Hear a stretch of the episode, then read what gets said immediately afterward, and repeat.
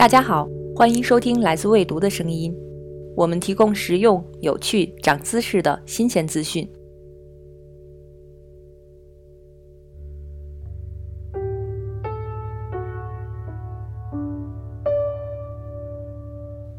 二零一三年，有一部广受关注的韩国电影《素媛》，这是关于一个被强奸的小女孩在亲人的陪伴下努力生活的故事。其中有一句著名的台词：“最孤独的人最亲切，受过伤的人总是笑得最灿烂，因为他们不愿让身边的人承受一样的痛苦。”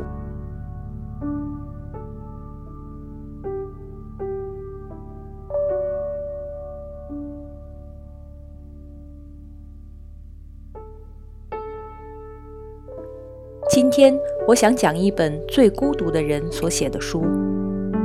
这不是一本容易阅读的书，没有鸡汤，没有治愈，没有矫饰，没有合家欢的大结局，没有自我感动，更没有声泪俱下。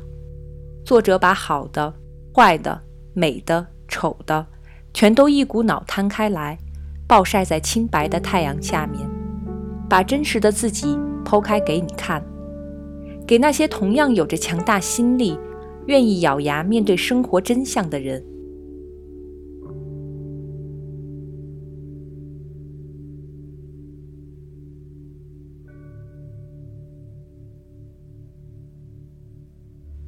这是一本强奸受害者的自述。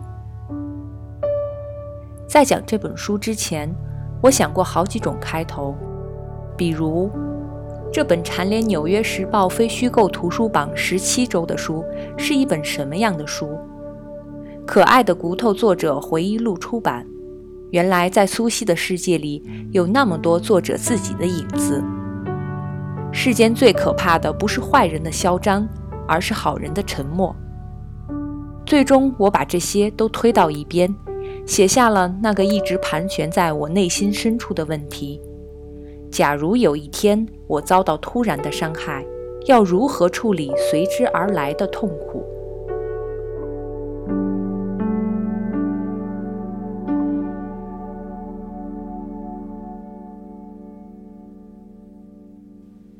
其实，我们之中的大部分人一辈子都会过着一种不温不火的生活。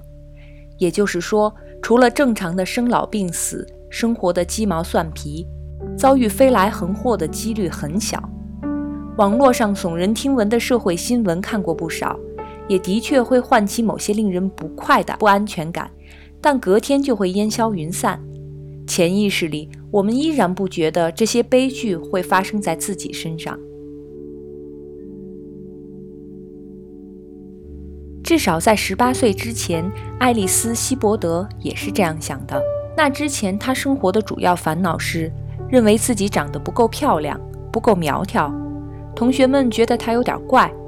爸爸是学者，整天待在书房里，跟妈妈的关系看上去不太亲密。妈妈没法远行，被轻微的酗酒问题困扰，有时会恐慌症发作。有个喜欢她的男孩，她也对他有好感。但要不要进一步，他还没想好。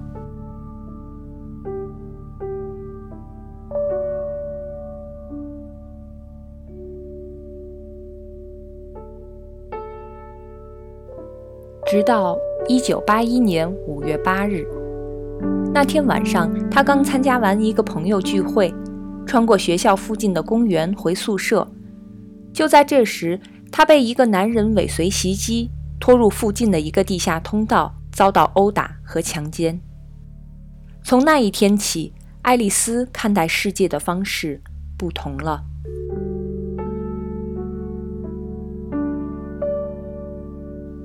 我眼中的世界改变了，并且再也没能变回来。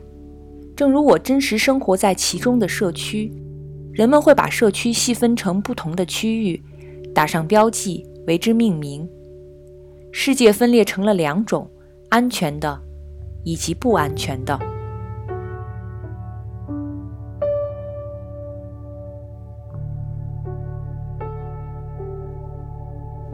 他发现，强奸不仅仅是在当时伤害了他的身体，他留下的精神创伤几乎是永久的，他一下子失去了对自己人生的控制。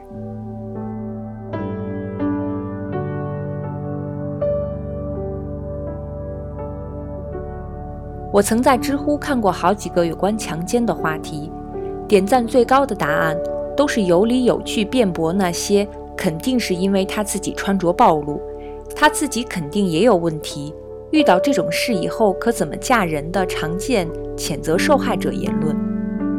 这些都很好，但有那么几个瞬间，我会想，受害者自己呢？他们自己怎么想的？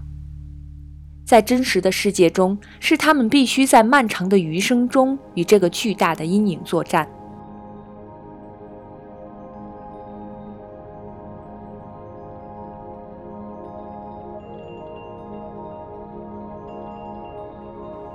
在真实的世界中，爱丽丝发现自己面对的最大的问题，没人能真正理解她到底经历了什么，哪怕是那些为她摇旗呐喊的人。他最希望得到的不是人们的安慰，而是希望他们能够像以往那样对待他。他不希望他们对那件事遮遮掩掩、闭口不谈，因为这会显得那是一桩羞耻的事。他遇到了各种各样的逃避方式，父母很爱他，小心翼翼关注着他的一举一动，但他们回避着“强奸”这个词。拒绝倾听那天到底发生了什么。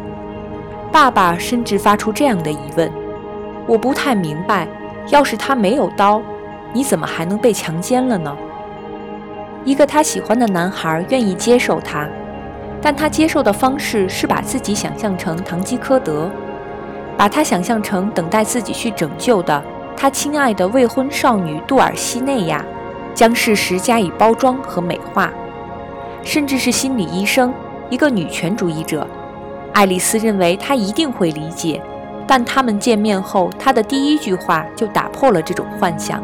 我猜这会让现在的你对性爱不再感到那么不自在了。嗯，她的男朋友马克刚刚与她交往时，她的几个哥们儿把她拉进换寝室，提醒她注意点，马克，那姑娘被强奸了。马克说：“那又如何？”他们茫然地看着他，我们还得帮你把这个词拼出来吗？法庭上，嫌疑人的律师在交叉质询中问他：“你那天穿了什么样的衣服？当天晚上你是否喝酒了？”这是一种常规的辩护策略，律师会这样问，说明这样的问题对于影响大陪审团的判断是可能有效的。他的潜台词是：“是不是你自己？”也有责任。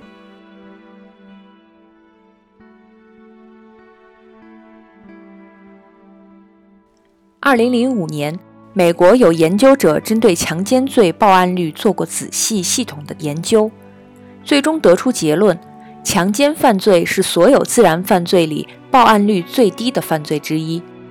即使是在美国这样舆论环境较为宽松、有着完善的相关立法的社会里。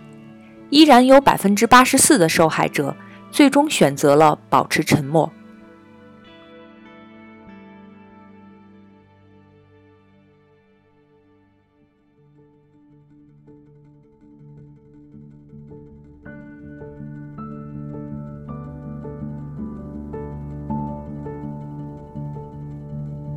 幸好，爱丽丝不是一个普通的受害者。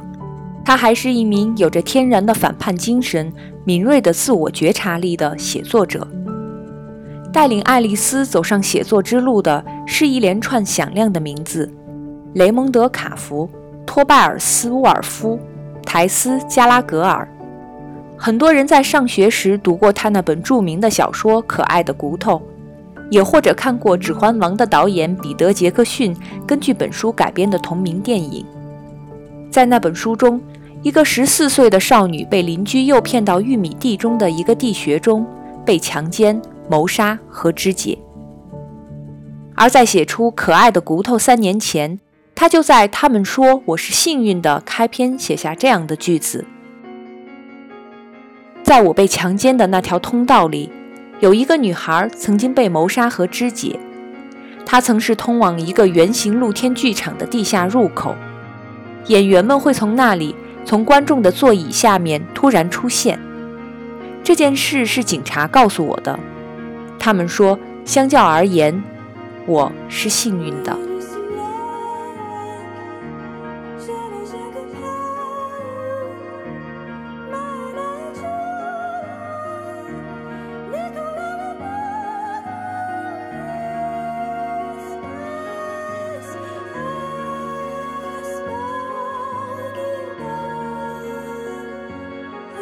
诗人加拉格尔第一个鼓励他用诗歌来表达出自己真实的情绪，那些他人期望他忘记的、绝口不提的情绪，比如对那个强奸犯强烈的恨意。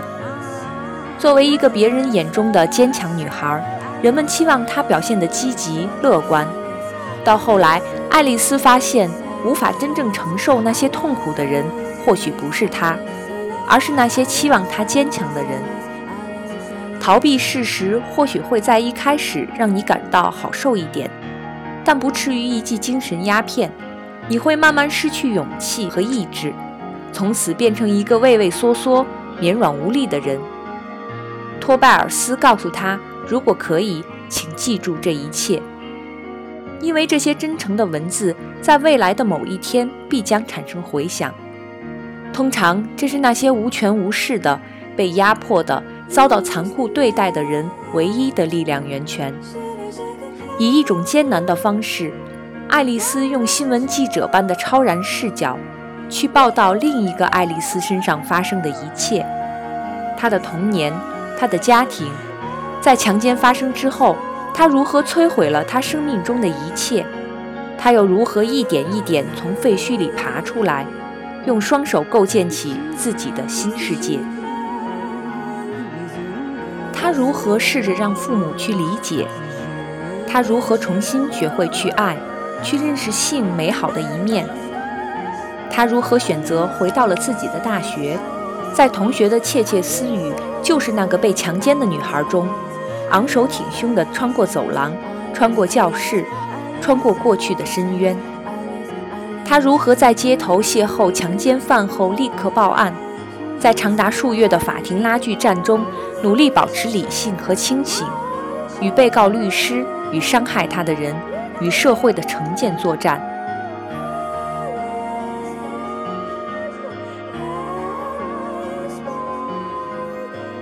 这不是爱丽丝一个人的战争，也不是她一个人的故事。当她选择把这件事情说出来的那一刻，她就与千千万万人建立起连结。使之变为我们所要共同面对的命运。正如爱丽丝在《纽约时报》专栏文章中说：“强奸受害者及其家人的声音充满力量，因为他们会被听见。”